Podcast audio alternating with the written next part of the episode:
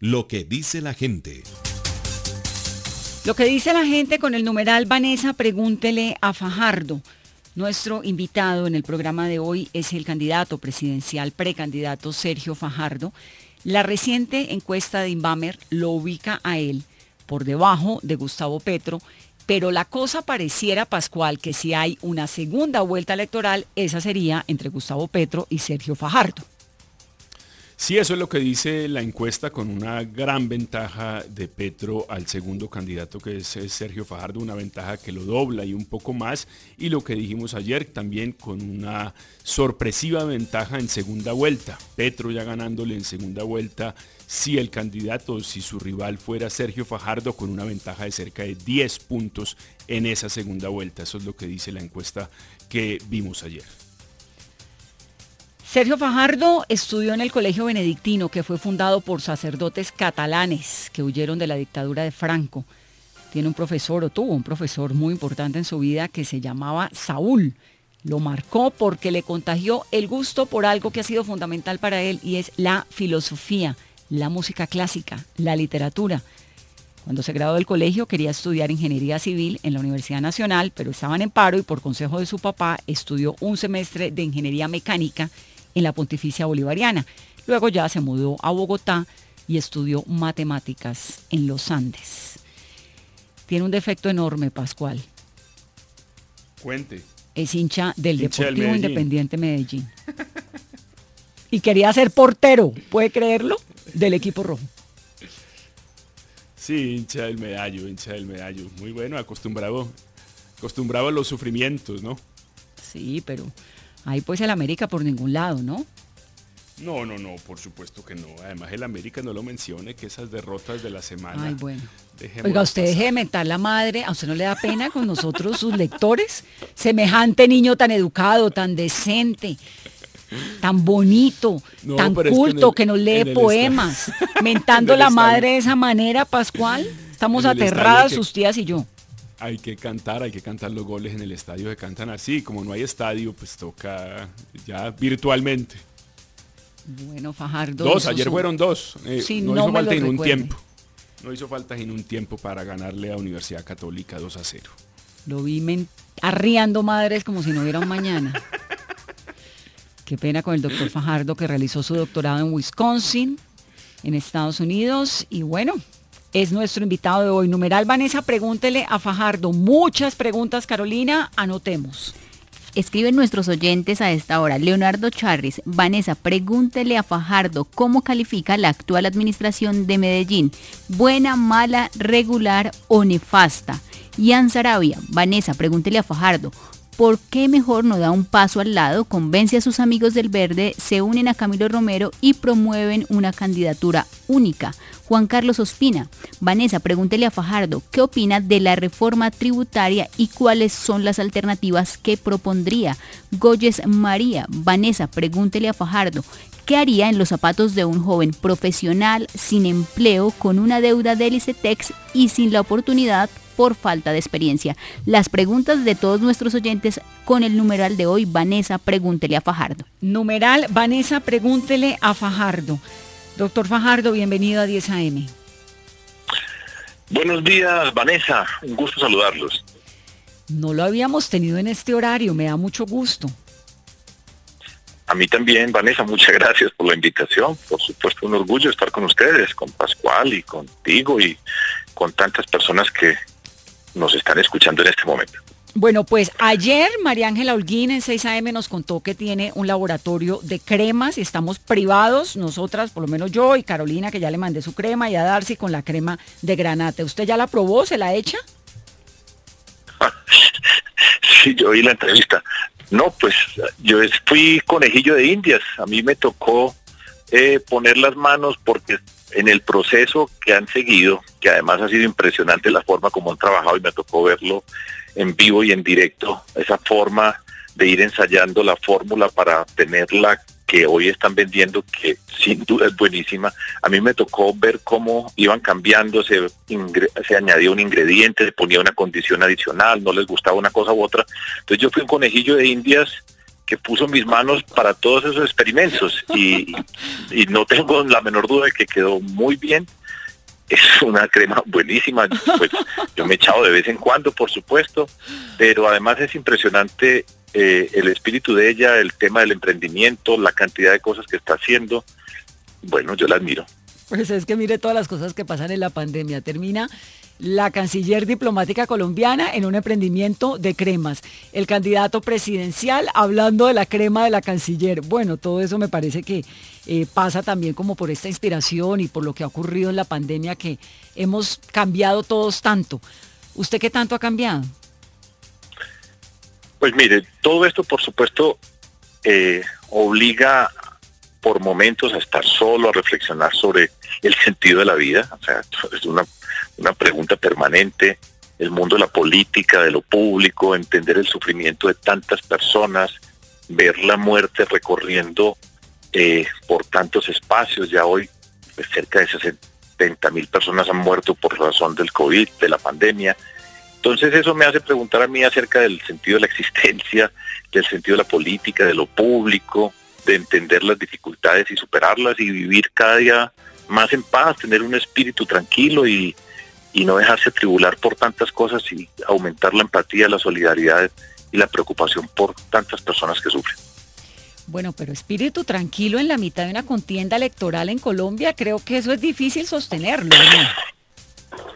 Sí, es difícil, claro que es difícil, pero se puede, y se puede hacer, y se puede avanzar, y pues precisamente una parte de este mundo, esta existencia política pública en la que ya llevo cerca de 21 años, eh, pues yo me voy transformando y voy aprendiendo y voy descubriendo muchas cosas que pasan. Yo conozco, ya he visto de frente la cara amarga, sucia del mundo de la política, entender todas esas cosas y aprender a vivir en paz es un proceso, pero ya he avanzado bastante y por fortuna creo que estoy en una etapa donde tengo cada día más tranquilidad, como les digo, tener el espíritu tranquilo para enfrentar toda esta cantidad de cosas que se tienen que enfrentar en este mundo que por naturaleza tiene una componente sucia muy grande, pero pues eso es precisamente lo que creo que, yo, que se necesita en este momento para una Colombia con tantas heridas y con tanta pugnacidad, con tanta agresividad, con tantas mentiras, rabia, miedos tranquilidad. Y por eso, por ejemplo, nuestra coalición, la que estamos construyendo, se llama Coalición de la Esperanza. Y ese es el, ese es el espíritu que yo tengo hoy. Y sobre eso, pues, por fortuna puedo aparecer en la vida pública y sobre ese camino seguiré construyendo. Si las encuestas no se equivocan, los colombianos iríamos a una segunda vuelta electoral, si las elecciones fueran hoy, para escoger entre usted y Gustavo Petro. Usted me estaba diciendo hace un momento que la política tiene una cara amarga y tiene una cara sucia también a veces, que no le gusta mirarla. ¿Qué cara le pone a Gustavo Petro? Yo a Gustavo Petro y a todas las personas le pongo exactamente la misma cara. Respeto, reconocimiento, seriedad y lo asumo como una persona con quien estamos en una contienda y como les digo, yo no me dejo envenenar. Ya a estas alturas de la vida el veneno no entra en mí y soy consciente de lo que tenemos que hacer y de lo que yo tengo que hacer, mi papel, la forma como tengo que participar, por eso estamos apostándole, como ya lo hemos señalado en tantas oportunidades, pero lo, lo reitero, esto es una apuesta por fuera de los extremos, por fuera de la rabia y el miedo, es una coalición que tiene el nombre de la esperanza, un grupo de personas diferentes que nos hemos encontrado en este momento para construir, en momentos hemos sido eh, contrincantes, hemos tenido discrepancias, pero estamos abriendo ese espacio que yo creo que es el que necesita Colombia. Y yo siempre he sido respetuoso con todas las personas. En general en mi vida. Me he equivocado una que otra vez y me da vergüenza a veces, pero yo siempre he sido respetuoso porque es que yo creo que respetar es fundamental para poder construir y para poder ser parte de esta sociedad y así seré y así he sido y trato de no dejarme, repito, llenar de amargura porque el que se llena de amargura pues traduce cosas muy desagradables para un país que no las necesita. Con todo este sufrimiento que tenemos en Colombia, con todas las necesidades, aportar a la amargura, a la rabia, a la confrontación, a la agresión, no va a ser conmigo. Doctor Fajardo, ¿qué tiene de distinta esta campaña a las dos campañas presidenciales anteriores? Políticamente, en el clima político, para no hablar de la pandemia, digamos en el clima político, ¿qué gran diferencia hay en este momento en Colombia con respecto a las dos campañas presidenciales anteriores donde usted ha, estado? mire, yo estuve, la primera que estuve fue en el 2010, donde yo fui candidato a la vicepresidencia con Antanas Mocus, era la ola verde. Y en ese momento, yo creo que por primera vez en Colombia apareció con fuerza la posibilidad de que una expresión política por fuera de ese mundo de la política tradicional que nos ha gobernado por 200 años, hubiera un movimiento, una expresión política, repito, que estuviera por fuera y que tuviera la posibilidad de llegar al poder en el contexto nacional. En el contexto de los municipios, ciudades, departamentos, ya hemos ganado movimientos cívicos alternativos, en ese mundo, en ese espectro grande pues que hay alrededor de esas expresiones. Y en el 2010 empezó el cambio. Empezó el cambio porque se abrió la puerta para que una expresión política distinta pudiera llegar al poder. Y ese camino es el que hemos venido recorriendo. La otra campaña en la que yo estuve fue pues en la del 2018, eh, que ustedes conocen muy bien los resultados, y ahí apareció una característica, pues, de acuerdo a mi experiencia realmente inédita en Colombia, que fue el tema de la polarización. O sea, venía el gobierno Santos, el enfrentamiento con el grupo alrededor del expresidente Álvaro Uribe, la aparición de la figura de Gustavo Petro, que ya había competido en otras campañas presidenciales, pero apareció con una fuerza especial, se profundizó la polarización en nuestro país y desde ese momento, en el 2010 apareció la oportunidad de un cambio alternativo y desde el 2018 ya quedó abierta una característica de la política colombiana que es la polarización. Y entonces eso ha venido creciendo, creciendo de manera vertiginosa con las condiciones que tiene hoy la sociedad colombiana. Desde antes de la pandemia ha habido manifestaciones muy grandes de un descontento con el actual gobierno, que yo creo que significa el cierre de un ciclo de la política asociada con el expresidente Álvaro Uribe, y que ese malestar está en la ciudadanía colombiana. Recuerden el 2019, noviembre del 2019, los paros, una un malestar muy grande asociado con las desigualdades, el tema de la corrupción y que esta pandemia lo ha multiplicado y lo ha llevado a la máxima expresión. Entonces, está latente y yo creo que este es el momento donde va a haber un cambio alternativo en Colombia. La polarización aumentando a su máxima expresión y apenas estamos empezando y las encuestas pues todavía falta muchísimo tiempo además pues para complementar con la observación que hacía Vanessa ahora falta mucho tiempo un año en política es un es infinito y además como de hecho la misma en, en Caracol de hecho la encuesta polimétrica que decía que el 84% de las personas hoy en Colombia no tienen ni idea por quién van a votar. O sea, todavía falta mucho terreno, pero se está pegando con la polarización y eso que les mencionaba anteriormente. Entonces va a ser distinto, va a ser distinto y pues aquí vamos a estar listos para, eh, desde la coalición de la esperanza, enfrentar toda esta, esta lucha política que va a ser dura, va a ser muy dura en muchos momentos, desafortunadamente yo creo que muy sucia, pero bueno, ese es el reto que tenemos. ¿Se arrepiente de pronto de no haber tomado partido en esa elección anterior, en la elección de 2018, de no haber tomado partido en la segunda vuelta? Es que yo tomé partido, Pascual. ¿Por el voto en blanco? Sí, claro, eso es tomar partido. Bueno, entonces le cambio, por no haber tomado partido por alguno de los dos candidatos. Yo expliqué claramente por qué no lo tomaba. Venía de una, yo participé pero, en esas pero han pasado, pero han pasado unos años. Pues mire, de para atrás todas las cosas tienen una valoración muy distinta. Esa fue la decisión y yo la tomé conscientemente. Y de hecho, por ejemplo, fíjese usted, la coalición de la esperanza, Humberto de la Calle votó en blanco, Jorge Robledo votó en blanco, Juan Manuel Galán votó en blanco, Juan Fernando Cristo votó en blanco, yo voté en blanco.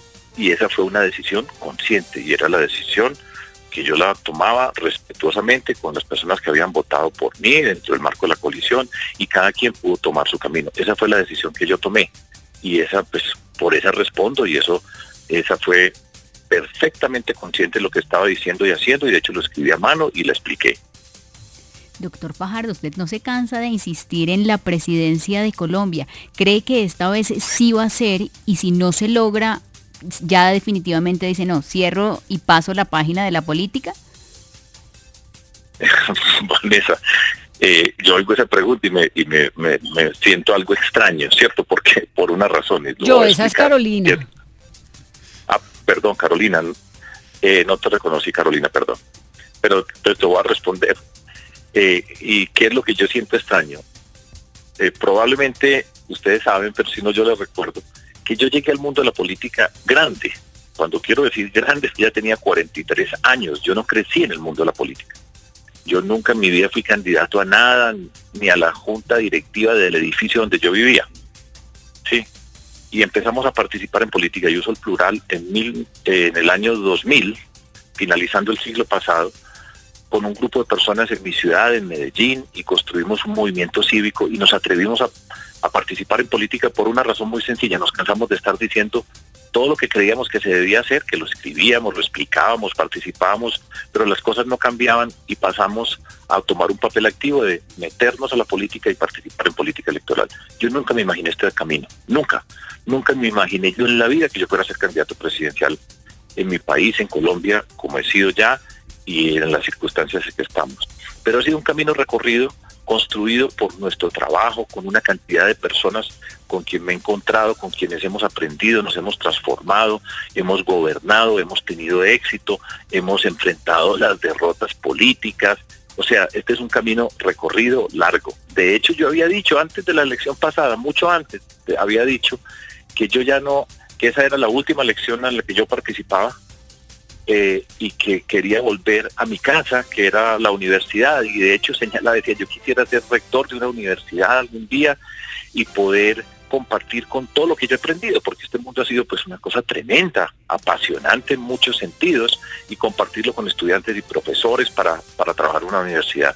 Y después de las elecciones del 2018 yo tuve que decir y dije, me da pena, voy a continuar, porque hay una cantidad de gente con la que nosotros hemos trabajado, que yo tengo una responsabilidad con muchas personas y no puedo simplemente decir, bueno, yo hasta aquí llegué y ya me voy y por eso decidí continuar.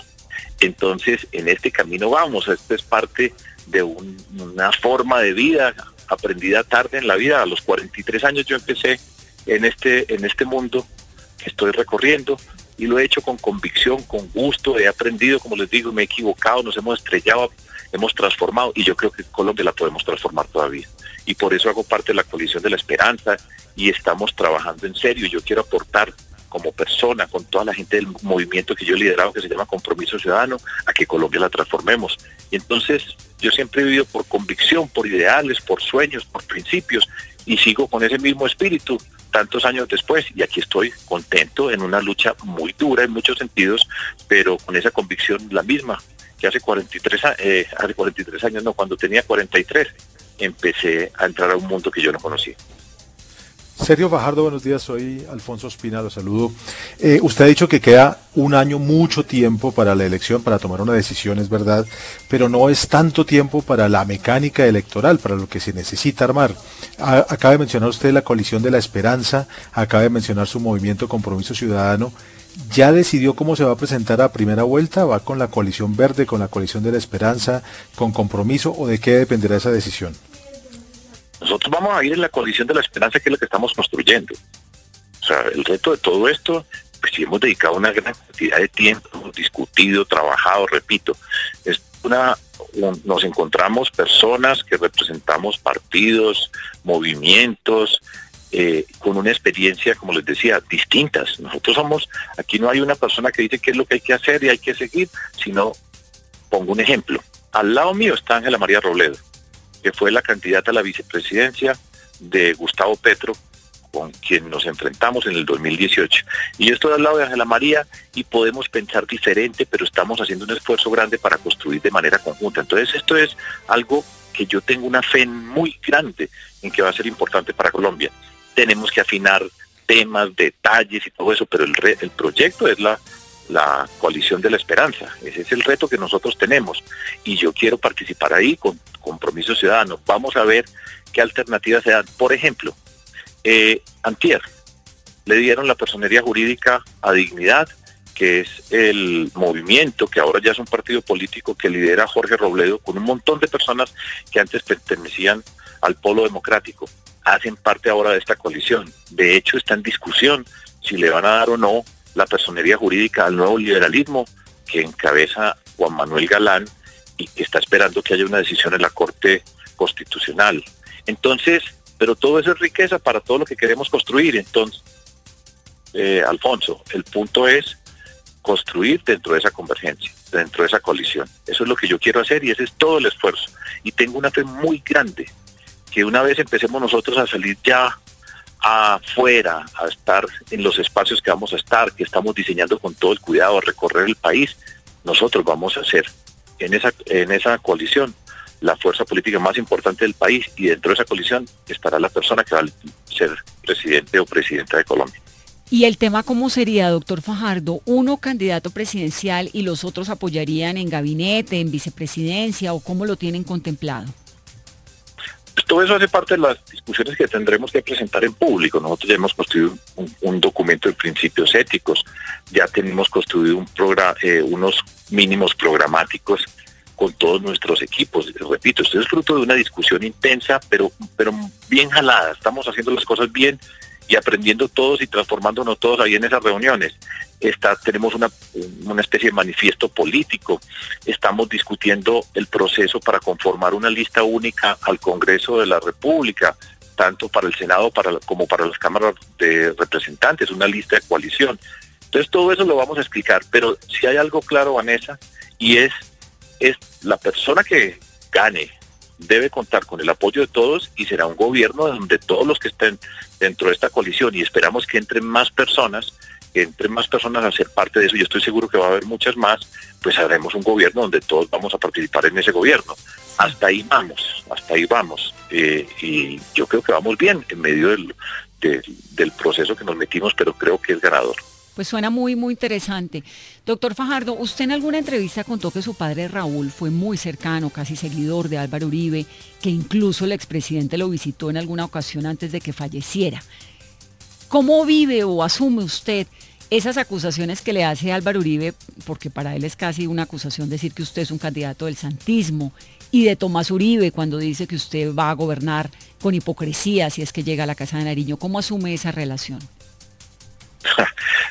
Vanessa, eh, bueno, primero, pues mi papá que en paz descanse, desafortunadamente, pero a veces que yo, pues, mejor que no le hubiera tocado todas estas cosas tan horribles que pasan y hubiera sufrido mucho, pues como sufren las personas, las los familiares cercanos, cuando ven este ambiente y ven todas esas cosas que se ven hoy en este mundo mentiroso, tramposo, de fake news, todo ese tipo de cosas. Pero bueno, mi papá siempre fue un gran liberal, seguidor de Carlos Lleras Restrepo, pues gran hincha de Carlos Lleras Restrepo, de Luis Carlos Galán, por supuesto, y tenía simpatía política eh, por Álvaro Uribe cuando él fue gobernador de Antioquia, y, eso no fue en una entrevista, en, el libro. Yo escribí un libro que se llama El Poder de la Decencia en el 2017, y ahí narraba yo cómo él había sido amigo de Álvaro Uribe y Álvaro Uribe le había dicho, le había ido a hacer la visita antes de que mi papá se muriera.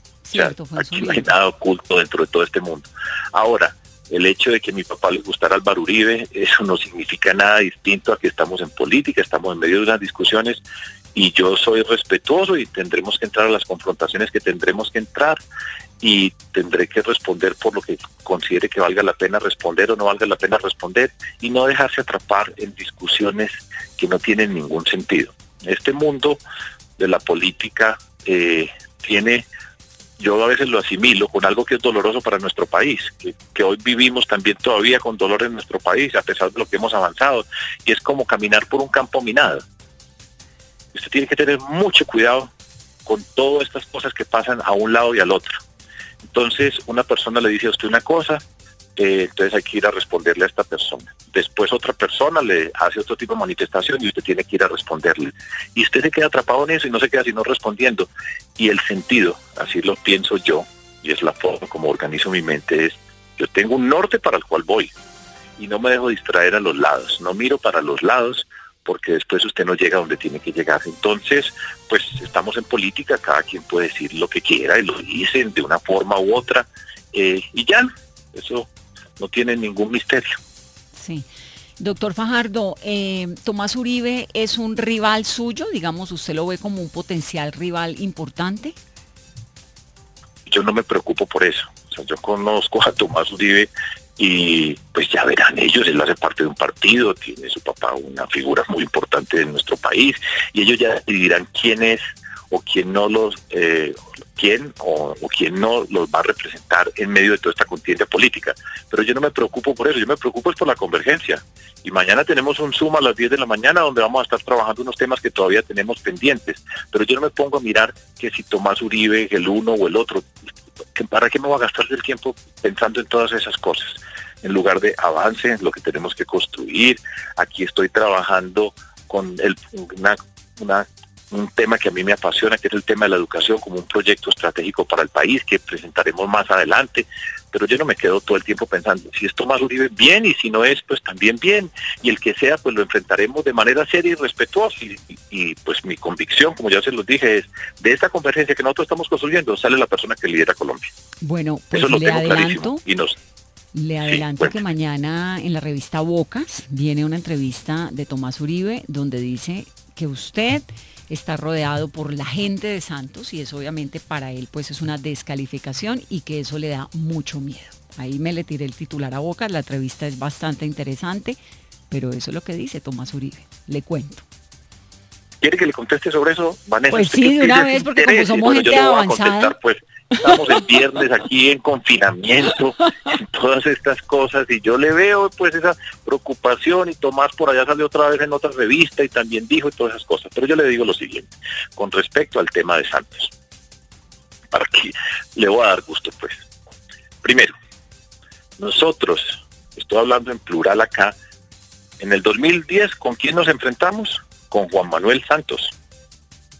¿Quiénes éramos? Pues los de la ola verde con Antanos Mocus y nos enfrentamos con Juan Manuel Santos. ¿De quién era Santos? De Uribe. No se les olvide ese detalle en Colombia, ¿cierto? El señor expresidente Juan Manuel Santos fue presidente de Colombia porque era el de Uribe. Y nos enfrentamos y nos ganaron. Y así es la vida. Y, alguno de nosotros protestó o dijo algo en contra de eso, pues de ninguna manera. Y nosotros, en términos políticos, yo en términos políticos nunca he tenido nada que ver de afinidad con el señor expresidente Juan Manuel Santos. Ahora, yo creo profundamente en el proceso de paz. Eso sí lo he creído y lo creo desde chiquito, para usar una expresión coloquial. Desde siempre he creído en la construcción de la paz en nuestro país y él avanzó en el tema del proceso de paz y eso lo he creído, lo he reconocido. Han pasado muchas cosas, errores y cosas de ese estilo, pero yo creo en la construcción de la paz y creí en el acuerdo de paz. Eso no me hace a mí santista. Nos hemos enfrentado en términos políticos. Eh, que yo esté con María Ángela Holguín significa entonces que yo soy santista. Es una forma muy precaria de entender las relaciones políticas. Eso no significa absolutamente nada. Entonces, yo puedo tener personas con quienes converso, con quienes tengo relaciones sociales, que además mis relaciones sociales son mínimas. Las personas que me conocen saben exactamente que ese no es mi mundo. Pero todo eso, pues, por el hecho de que yo tenga una persona con quien eh, comparto la vida, eso me hace santista, eso no tiene ningún sentido. Eso no es riguroso, no es serio como argumento para discutir en términos políticos. Ahora yo creo en el acuerdo de paz y he creído, y creo en la JEP, y creo en la Comisión de la Verdad, y creo en el respeto por las instituciones, y siempre soy respetuoso de las personas. En el gobierno del señor presidente Duque trabajan un montón de personas que trabajaron con Santos. Eso lo hace, lo hace peligroso, pues para nada. Pero bueno, eso es menor realmente, Vanessa pero bueno, ya le dediqué pues ahí cinco minutos de esta entrevista a una cosa que es menor y que es realmente intrascendente y no tiene ningún valor y vamos para adelante. Vamos para adelante y le agradezco que me conteste porque ese es el titular mañana de Bocas, ¿no? Cuando Tomás Bueno. Uribe diga que a usted le da miedo, entonces usted ya se adelantó y contestó. Bien. Pascual, su ciudad. Sí, doctor Fajardo, pues Medellín ha vivido un clima eh, extraño y bien polarizado también en estos últimos 15 meses. Una lectura suya de lo que está pasando aquí. Para mucha gente lo que está pasando es un enfrentamiento entre lo público y lo privado que supuestamente usufructuaba aquí algunas de las empresas públicas o un enfrentamiento entre un nuevo gobierno y el uribismo. Hay muchas maneras de leer lo que está pasando, hay mucha confusión, se ve con mucha eh, intriga desde afuera lo que está pasando en Medellín. Una lectura suya sobre lo que está pasando en Medellín y el gobierno de Daniel Quintero. Doctor Gaviria, con mucho gusto le voy a responder. Eh, y es lo siguiente. Voy a tratar de hacerlo de la manera más didáctica posible y más ponderada posible, seria, dentro de todo esto, sin caer en la trampa de la polarización y a salir a responder insultos y cosas de esa naturaleza. Daniel Quintero ganó la alcaldía de Medellín. De hecho, yo creo que, no sé si esta frase es correcta, pero alguien me la mencionó y la voy a mencionar. Dijo que se había ganado en tres meses la alcaldía de Medellín por las redes. Y yo le contestaba a esa persona, Miguel, y dije, nosotros ganamos la alcaldía de Medellín en el año 2003, tres años caminando. Y él ganó. Y por supuesto que ganó legítimamente. Ganó porque en Medellín había un descontento en la ciudad, porque yo creo que en Medellín y Antioquia ha habido una falta de liderazgo y también ganó acompañado de una cantidad de grupos políticos, de esa estructura política tradicional que en Medellín y en Antioquia existe hace muchos años, a los que nosotros derrotamos, de hecho, en el año 2003, con todo ese acompañamiento y con una figura que representaba pues una persona en principio independiente por fuera de toda esa estructura, pero ganó con esa gente que estaba ahí detrás. Y llegó a gobernar y él lo dijo, y lo dijo explícitamente, porque hay unas cosas que él ha cumplido. Él dijo que él venía a acabar con lo que había en la ciudad de Medellín, con el orden, con las relaciones que existían en la ciudad de Medellín, porque él representaba otro mundo y que lo que había allá, él lo, lo descalificaba y que él venía a acabar con eso a una nueva Medellín que él representaba. Eso dijo. Y lo está haciendo. su intento ha sido acabar con la estructura que tenía la ciudad, la riqueza que tenía la ciudad, la forma de relacionarse que tenía la ciudad y llegó a acabarla y repito, y lo está haciendo, y lo está haciendo de manera sistemática. En eso ha cumplido.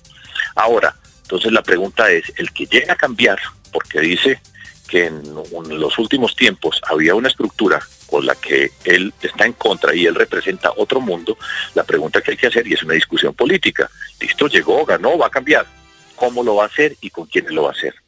Y entonces lo que se ha visto es la forma como está llegando a hacer esa destrucción y con quiénes lo está haciendo y ya se sabe quiénes son los que están, ya aparecen los que estaban escondidos en la época de las elecciones, ya están en todos los cargos, en todos los puestos, está determinado, pues el ejemplo de EPM es bien significativo, bajo cualquier circunstancia, cuatro gerentes en EPM, con dos juntas directivas y con todo lo que está pasando alrededor, es un daño muy grande para esa empresa, sin tener ningún tipo de apasionamiento. Recuerde, Pascual, que la última vez que había habido un evento de esta naturaleza en EPM fue en el año 2003, cuando el alcalde era el señor Luis Pérez, que tuvo tres gerentes de EPM en ese momento. ¿sí? Recuerden el episodio de la vajilla, y eso fue costoso para la empresa. Y nosotros llegamos después a trabajar y a cuidar la empresa, a EPM, y a cuidar a Medellín y a liderar la transformación más grande que ha visto la ciudad en términos políticos que yo creo en mucho tiempo.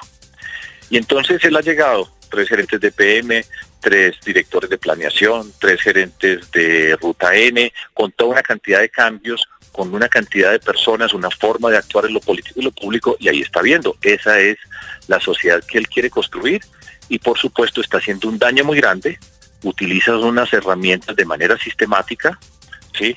Entre esas una palabra que hay que señalarla y es la mentira de manera recurrente para decir las cosas y está haciendo el proyecto que él tenía que hacer. Él llegaba a destruir lo que había. Lo que pasa es que está destruyendo y está destruyendo pero no está construyendo y no está mostrando ningún tipo de modelo y estamos en las manos de los que estaban allá detrás desde hace siempre. Esa es la situación política.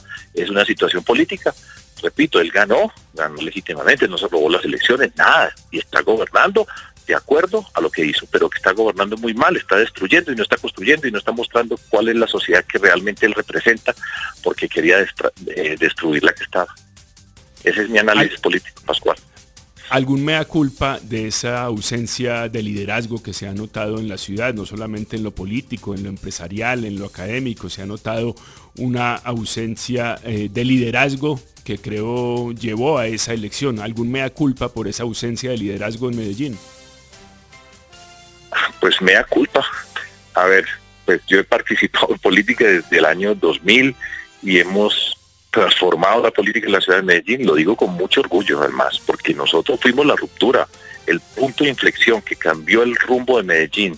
Y eso no quiere decir que no había nada antes de, que nosotros llegáramos, pero nosotros cambiamos la política en Medellín cuando llegamos a gobernar con compromiso ciudadano y gobernamos de una manera totalmente distinta a la forma como se había gobernado. Le dimos transparencia al uso de los recursos públicos, hicimos las intervenciones que le dieron a Medellín un lugar diferente en el mundo y ahí fui yo pues el primer alcalde con Alonso Salazar, también fui gobernador de Antioquia y yo he dedicado una gran cantidad de tiempo pues de mi vida a mi tierra en ese momento y pasado a otro nivel. Entonces, hablo de la última elección. Ahora, en términos políticos, las cosas...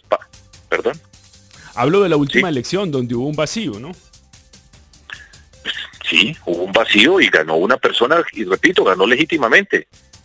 Y él capturó ese vacío y eso es una reflexión que se tiene que hacer en Medellín y en Antioquia, revisar los liderazgos en términos políticos, quiénes participan, cómo participan, el valor de la política, todo eso hace parte de las discusiones que se tienen que dar y que hacen eh, que se reflejan en un momento dado unas circunstancias que reflejan ese vacío, sin duda que existe. Ahora, yo hago parte eh, de ese mundo de Medellín y Antioquia, pues por supuesto que hago parte y he trabajado y he puesto y, y con mis capacidades y mis limitaciones, pero él ganó y, y ganó, repito, legítimamente. Ahora, ¿a qué ganó? A destruir lo que había. ¿Qué es lo que va a construir? Y ya vimos, ya estamos viendo qué es lo que está construyendo. Nada sino que está retrocediendo y está causando un daño muy grande a esa ciudad que tanto necesita que la cuide. Doctor Fajardo, en este momento la preocupación en el país es la reforma tributaria. ¿Era necesario, es necesario o es una reforma equivocada? Pues usted utilizó precisamente el título que, que eh, encabeza, es el título que tiene el texto que yo presenté en nombre de todo nuestro trabajo el domingo pasado en la noche. Reforma tributaria equivocada. Ahora los estaba escuchando a ustedes cuando estaban conversando con Pascual y ya una semana después de haberla presentado, pues la expresión que ustedes utilizaron fue rechueca. ¿Sí? Y esa reforma no va para ninguna parte. Y esa reforma pues allá la van a, a coser de otra manera, no sabemos qué va a pasar, pero pues todo se veía venir en ese sentido, porque la mm. forma como el gobierno nacional ha utilizado para tramitar sus proyectos, de estar señalando y diciendo, soltó unas cosas un día, otro día otras cosas, después, fíjese usted, que fueron Tomás Uribe y Jerónimo Uribe a conversar con el presidente como ciudadanos preocupados para revisar todos esos temas, un procedimiento muy mal hecho, una discusión muy mal llevada, y ya hemos visto que nadie quiere esa reforma tributaria. ¿Qué va a salir? No sabemos. Colombia necesita recursos, necesita recursos y se tiene que hacer un replanteamiento muy grande para entender cómo en nuestro país cerca del 50% de las personas en nuestro país están son pobres. Cómo se ha deteriorado la clase media, cómo para citar ejemplos de Desarrollo y la Universidad de los Andes el declive social que tiene la sociedad colombiana es gigantesco, se está retrocediendo entender la naturaleza del desempleo altísimo que tiene Colombia, que no es solamente por la pandemia, sino desde antes de la pandemia ya montaba unos síntomas del desempleo que está eh, asociado con una falla profunda en el desarrollo productivo de nuestro país. Todo eso lo tenemos que atender y es difícil, pero este gobierno, pues con esa reforma, va mal y sigue equivocado y ya veremos qué va a pasar en el trámite en el Congreso de la República pero la palabra es esa, equivocada. sobre todo lo que decíamos más temprano, que es una reforma pues que no se socializó en un momento de una sensibilidad social tremenda, la gente está furiosa, está sin plata, bueno, hay un montón de elementos que uno dice, es como no leer, ¿no? El, el ambiente en el que se está presentando seguramente tendrá muchos cambios. Bueno, doctor Fajardo, me toca despedirlo, pero le agradezco mucho el tiempo acá, la paciencia con Pascual, que a mí me saca la piedra todos los días. ¿Por qué? qué hice? Usted siempre hace algo, Pascual, cualquier cosa. Siempre es culpable de algo. No sabemos de qué, pero de algo. Nacional, Vanessa. Yo quería ser arquero del Medellín y Pascual era, creo que estuvo en las reservas del Nacional como arquero. No, todavía. Se desborda cada vez que juega el Nacional yo con la familia Gaviria he tenido unas discrepancias muy grandes asociadas con ese tema del nacional.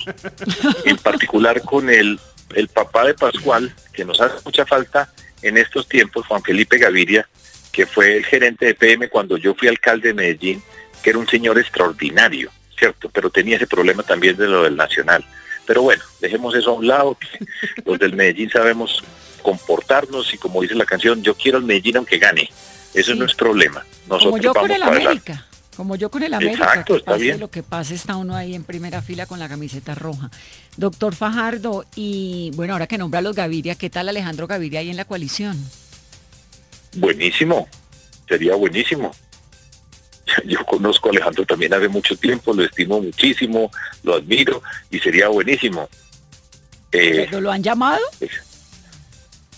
Pues, yo no, yo he hablado con él como, como mi amigo, ¿cierto? Pero pues yo no como político decirle sal, salite, salite, porque así hablamos nosotros, salite de la universidad para que te vengas para acá, no le he dicho. Yo no, ¿cierto? Pero él... nos cuenta pues, que lo dice.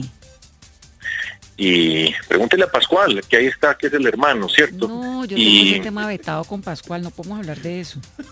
Ah, bueno, no, tranquilo. Bueno, pero en todo caso, pero para terminar la entrevista, no se les olvide comprar las cremas de María Ángela. Granate Organic.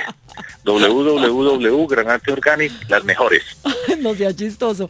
¿Y a usted le gusta más la ex canciller, la ex embajadora o la entrepreneur? No, eso es un paquete. son, pero bueno, compren pues esas cremas que están buenísimas. y les doy muchas gracias por el de Bueno, pero un momento, eh, ¿qué papel jugaría María Ángela en una presidencia suya? No, no, no, ese, tipo de preguntas no se hacen y todavía falta mucho camino por recorrer, pero tengan la certeza que ella tiene su vida autónoma e independiente. Porque asesora de crema no creo que vaya a ser en la presidencia suya. Esto, mire, ella está además haciendo, cultiva tomillo, romero, olivas, granadas, pero por ahora concentro pues, en las, en las cremas y yo me concentro en trabajar por la construcción de la coalición de la esperanza, que vamos bastante bien, y mantener la tranquilidad en este país que hay tanta gente sufriendo, que nos cuidemos.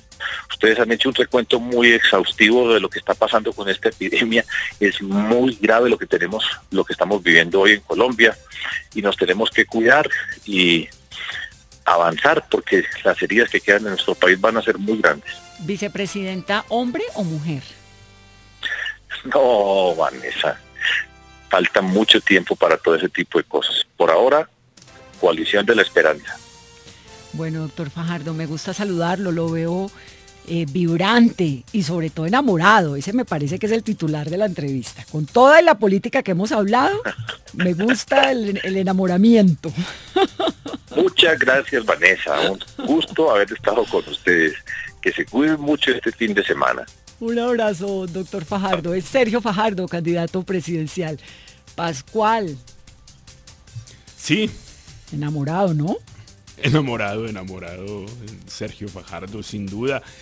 Y bueno, en construcción esa, esa coalición, esa coalición que creo se parece a la de la elección anterior, por lo menos repite alguna gente eh, respecto a hace cuatro años y vamos a ver cómo se logra. Nunca es fácil eh, el acuerdo de esas voluntades y vamos a ver cómo termina el tema. Pero muy claramente si eso no tiene un poco más de unión y si no suma eh, más gente va a estar complicado el tema. Pero es una coalición muy interesante, la verdad, y me gusta eso de hacer propuestas, me parece que tienen un tono que es agradable, ¿no? Este país eh, que está tan incendiado, pues esas voces reposadas son, son bien interesantes y sobre todo que nos invitan a una contienda electoral refrescante en la que podemos escuchar propuestas y no necesariamente insultos, que creo que también es lo que toca hacer en este país. Además, Vanessa, es la frase que utiliza Sergio Fajardo en ese ambiente de polarización tan caldeado que está el país, y es yo no me voy a dejar envenenar, y está en un tono conciliador llamando a sumar fuerzas y tiene que hacer la llamada final a Alejandro Gaviria, que también desde muchos sectores lo están pidiendo. Otro de los temas, Vanessa, él dice, yo nunca me imaginé estar en este recorrido tan largo en la política, pero sí genera esas dudas de esa insistencia tantas veces de querer ser presidente de Colombia, pero siempre se le quema el pan, eh, pues ya cuando lo estaba sacando del horno. Ese tono de él de no pelear, de no meterle incendio a la política, ha sido realmente el que lo ha caracterizado mucho y que además le costó un montón en la contienda electoral cuando dijo que se había ido a ver ballenas y que, y que había votado en blanco, ¿no? Que fue la, la, pregunta que le hizo Pascual. Pero es un señor coherente con lo que propone. Digamos, ese ha sido su tono siempre. Y no por eso deja de ser más político de lo que es, Martín. Vanessa, se la ha visto muchas veces por Barranquilla y Cartagena. En Barranquilla caminando el viejo Prado, incluso estuvo aquí con unos jóvenes que son eh, amantes del tema de la arquitectura, un poco aprendiendo de la ciudad. No sé si ya eh, logró eh, comerse un bocachico, orilla de río. Toca que conozca más la ciudad y que hable más del lenguaje cotidiano de la gente tiene eh, al parecer mucha apuesta hacia el Caribe colombiano y estas dos ciudades que son fundamentales. Recordemos que en alguna vez Uribe dijo que Barranquilla era como la novia retrechera, difícil de conquistar. Barranquilla es fundamental en cualquier contienda electoral. 1050.